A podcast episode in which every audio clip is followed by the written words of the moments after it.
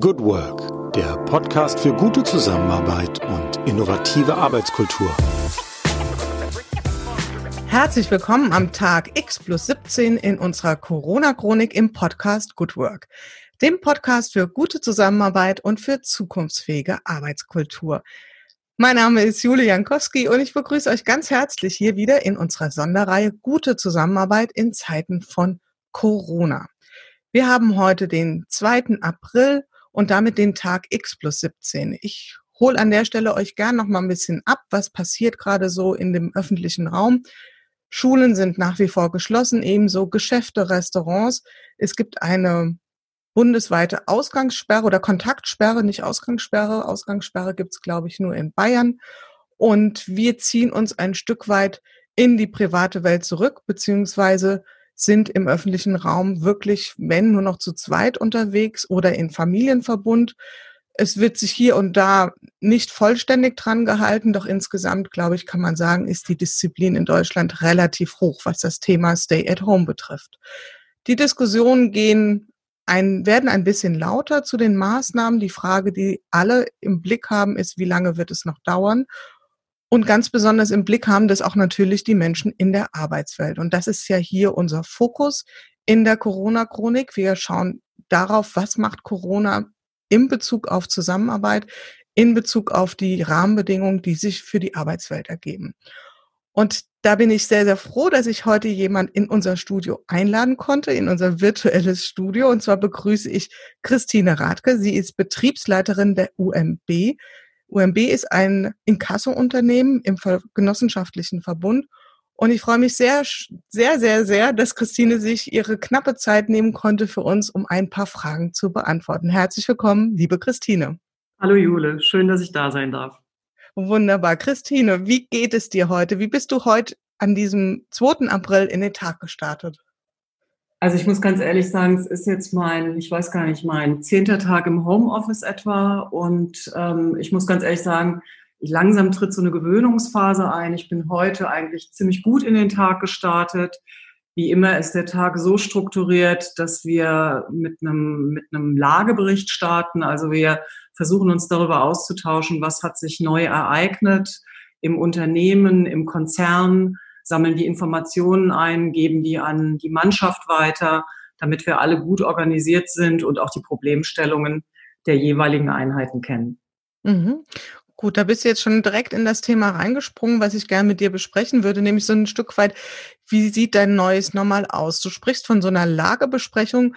Ähm, ich vermute mal, das macht ihr jetzt, kannst ja gleich auch nochmal direkt beschreiben, per Videokonferenz oder Telefonkonferenz ähm, Gab es vorher sowas in der analogen Welt auch oder ist das jetzt der Situation Corona geschuldet?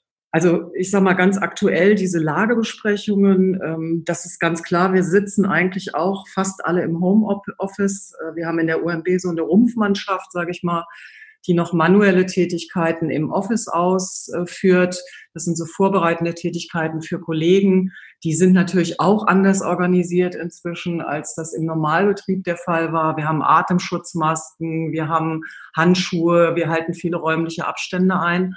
Und seit wir Corona haben, ähm, haben wir so eine Art Notfallsituation bei uns im, im Konzern. Und die UMB als angegliedertes Unternehmen ist natürlich immer Teil dieser Struktur.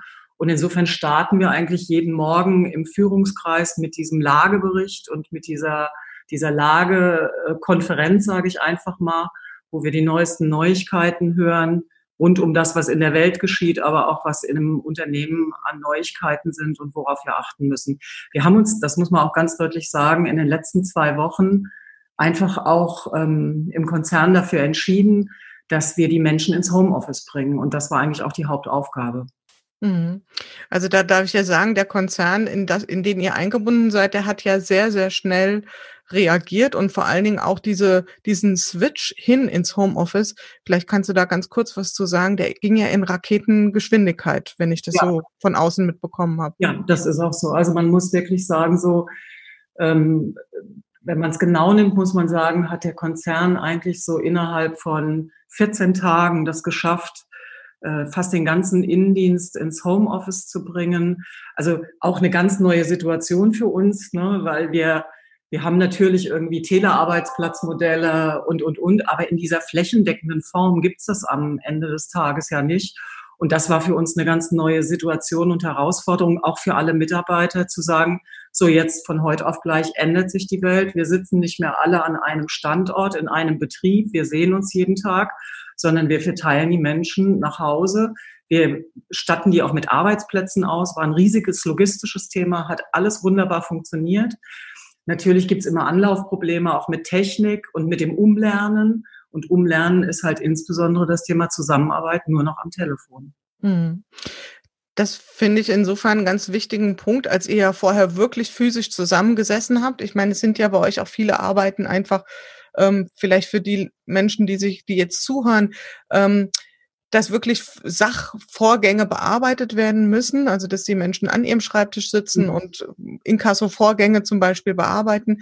Das passiert jetzt im, im Homeoffice. Wie ist da der Austausch unter den Kollegen? Wie funktioniert das? Also sind die denn schon so auf diese digitale Zusammenarbeit vorbereitet oder wie erleben die das? Mhm.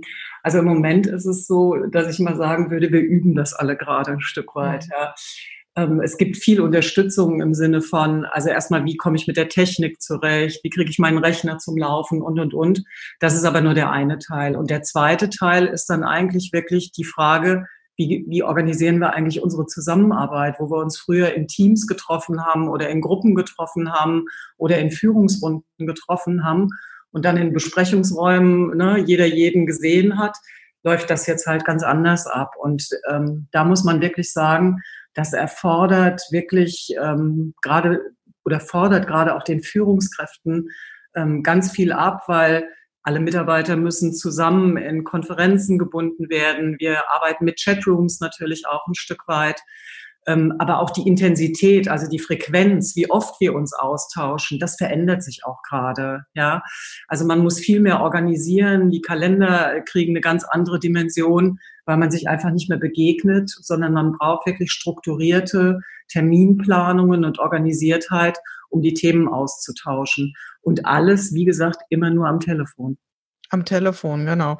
Und das heißt, was würdest du sagen, jetzt, was ich in anderen Interviews oder was wir insgesamt hier in der Reihe schon öfter gehört haben, dass es auch so eine gewisse größere Disziplin mit sich bringt, was jetzt Meetings oder, oder Austauschformate betrifft. Wie würdest du das so beschreiben für euch? Hat ja. das einen Impact gehabt auf das, wie man sich austauscht? Ja, also das äh, merkt man halt schon. Also es ist was anderes, wenn ich in der Runde sitze und die Menschen sehe Mhm. Auch das Thema der Sprechgeschwindigkeit, auch der, der Unterbrechung, das erfordert natürlich, wenn man per Telefon oder Skype unterwegs ist, viel mehr Disziplin. Also Disziplin einerseits im Hinblick darauf, in klaren Worten zu sprechen, in einer kürzeren Zeit vielleicht auch die Botschaft zu transportieren, aber auch das Thema der Reihenfolge, der Gesprächsrhythmus man kann eben nicht aufeinander reden, sondern man kann nur nacheinander reden. Und das ist schon, das ist schon an der einen oder anderen Stelle ein großes Lernfeld. Habt ihr da für euch irgendwie schon was abgeleitet, was euch hilft dabei, das zu organisieren oder euch da auch einen guten Austausch zu bringen? Also wir sind im Moment, das muss man ganz klar sagen, in der Woche eins, wo wir jetzt wirklich ähm, in Anführungszeichen fast alle im Homeoffice sind. Und diese Woche, die ist für uns sehr stark davon geprägt, dass wir jetzt versuchen, irgendwie in so eine Normalität, in die Abarbeitung äh, unserer, unserer Forderungen zu kommen. Und ähm, wir haben in der Tat vor, dass wir so im Lauf der nächsten Woche oder nach 14 Tagen wirklich auch mal gucken, so was haben wir eigentlich für Erkenntnisse gewonnen. Das wollen wir auch ganz strukturiert angehen. Äh, was hat gut funktioniert, was funktioniert weniger gut. Da gibt es im Operativen immer ähm, unter den Teamleitern schon einen großen Austausch, auch unter der Steuerung der Gruppenleitung. Aber das besprechen wir natürlich auch nochmal auf Führungsebene, weil das ja in allen Einheiten ein wichtiges. Thema ist. Und das ist ja nicht nur eine Erkenntnis, die euch jetzt durch diese Phase durchhilft, weil die Frage ist ja auch, was mache ich mit den Erkenntnissen für die Zeit nach Corona, die ja sicherlich wann auch immer kommen wird. Ja, also das ist, glaube ich, ein ganz wichtiges Thema, dass ähm, das eine ist ja sicherlich, dass wir jetzt in unserem Grundauftrag ne, de, den Betrieb äh, sicherstellen, dass wir auch wieder unsere geregelten Arbeitsprozesse durchführen. Aber auf der anderen Seite muss man sich natürlich auch darüber im Klaren sein, dass man gerade auch irgendwie einen extremen Change durchmacht. Ne? Ähm, Change insofern, als natürlich das auf die Arbeitsweisen, die Zusammenarbeitsweisen wirkt, aber irgendwie wird es auch persönlich mit jedem was machen. Und meine Fantasie ist, wir werden nicht zu einem Zeitpunkt X in die Hände klatschen und werden alle wieder im Betrieb sein, sondern ähm, irgendwie wird das ja wahrscheinlich eher ein stufiger Prozess sein. Und die Frage, was für Erkenntnisse werden wir eigentlich daraus ableiten? So, wo gibt's Chancen? Wo haben sich Dinge bewährt? Wo gibt's aber vielleicht auch Grenzen in solchen Modellen wie einem Homeoffice-Modell oder auch Zusammenarbeitsmodellen? Das sind wichtige Aspekte und die müssen wir auch in diesem Abschnitt für uns herausarbeiten, damit wir die hinten dran nutzbringend einsetzen können. Du hast das Stichwort Führung angesprochen. Was erlebt ihr? Das ist, du sagst, ihr seid jetzt quasi in der ersten äh, gefühlten ähm, Routinewoche, sofern man davon sprechen kann. Was beobachtest du, welchen, welchen Impact oder welche Einwirkungen das hat auf das Thema Führung, wenn du das so nach der kurzen Zeit schon festhalten kannst? Also ich glaube, so ein Aspekt ist, dass Führung basiert ja eigentlich immer so auf Austausch zwischen, zwischen Menschen letzten Endes und auch auf direkter Kommunikation, manchmal auch Ad-Hoc-Kommunikation, schneller Kommunikation. Das ist sicherlich ein bisschen, bisschen anders. Die Bedürfnisse verändern sich aber vielleicht auch ein Stück weit ähm, im Homeoffice. Die Frage der Konzentration, der Fokussierung, auf die Arbeit. Das ist, glaube ich, auch nochmal ein Aspekt. Wie abgelenkt bin ich, äh, wie ab, im Betrieb, wie abgelenkt bin ich zu Hause. Das sind alles so Aspekte, wo ich glaube, dass, ähm, dass wir da auch gerade was lernen. Also ich habe da noch kein abschließendes Bild dazu, ähm, was grundsätzlich ähm, nachher auch im Thema Führen anders wird. Im Moment ist es so, dass wir als Führungskräfte ganz viel Hilfestellung geben, Framing äh, im Hinblick auf die Arbeitsorganisiertheit versuchen herzustellen und die Menschen auch persönlich ein Stück weit da unterstützen, wo vielleicht es zu Hause auch manchmal ein bisschen einsam ist. Ja. Wenden die sich denn auch mit Themen an euch? Also ich höre das aus anderen Interviews, dass ja durchaus das jetzt auch eine Situation ist, in der bestimmte Sorgen auch mal hochkommen können, also bei den Mitarbeitern oder ja. ja. Also ich höre das jetzt vielleicht nicht von, von meinen Mitarbeitern, aber das höre ich so ein bisschen drumrum. Im Konzern gibt es schon manchmal die Stimmen, wo ich sag mal so vielleicht zwei ähm, Berufstätige, also ein Ehepaar zu Hause sind, da noch Kinder sind. Da glaube ich, ist das schon ein anstrengendes Thema, alle Interessen unter einen Hut zu bringen. Also die Mütter, die in Teilen ja auch das Thema ähm, Schulpflicht ne, und Hausaufgabenpflicht für die Kinder übernehmen, die andererseits einen Job haben, das äh, ist in Teilen, glaube ich, ein Thema. Was ich auch raushöre, ist so die Frage, wie strukturiere ich eigentlich meinen Tag? Ne? So, also wie breit ist eigentlich mein Arbeitszeitfenster? Die Frage auch nach Auszeiten, die man, äh, die man sich gibt oder die man auch nehmen muss, weil man vielleicht nicht so wie im Job, äh, im Betrieb nachher so einen Termin an den nächsten nageln kann, weil ein Telefontermin am anderen, das hält man irgendwann auch nicht mehr aus, ne? weil es ist einfach was anderes, wenn ich jemanden sehe und höre oder wenn ich jemanden nur höre. Wir haben hier schon so eine kleine Regel ähm, quasi abgeleitet in vielen Interviews, dass wir sagen, so eine Online-Stunde wiegt mindestens wie zwei äh, analoge Stunden. Also so, so diese Vorstellung auch so, dann machen wir halt mal einen Ganztages-Workshop äh, on online. Das ist, glaube ich, auch eine, ein naives Unterfangen, an dem der eine oder andere auch schon gescheitert ist. Also ich glaube, das lernen wir jetzt alle zusammen, was das für eine ja, für eine Aufmerksamkeitsdichte auch abverlangt und die dann auch wirklich nicht nur in den Kleidern stecken bleibt. Ähm ja, also und was man auch lernt, das muss man ganz klar sagen. Also man, also wir haben, glaube ich, noch nicht die Tools gefunden, um Workshops online durchzuführen. ja, also so, wenn ich mir das so klassisch vorstelle, auch in der agilen Arbeitswelt, ne, so wo man mit Post-its arbeitet und anderen, ne, mit, also das haben wir, glaube ich, noch nicht übersetzt bekommen.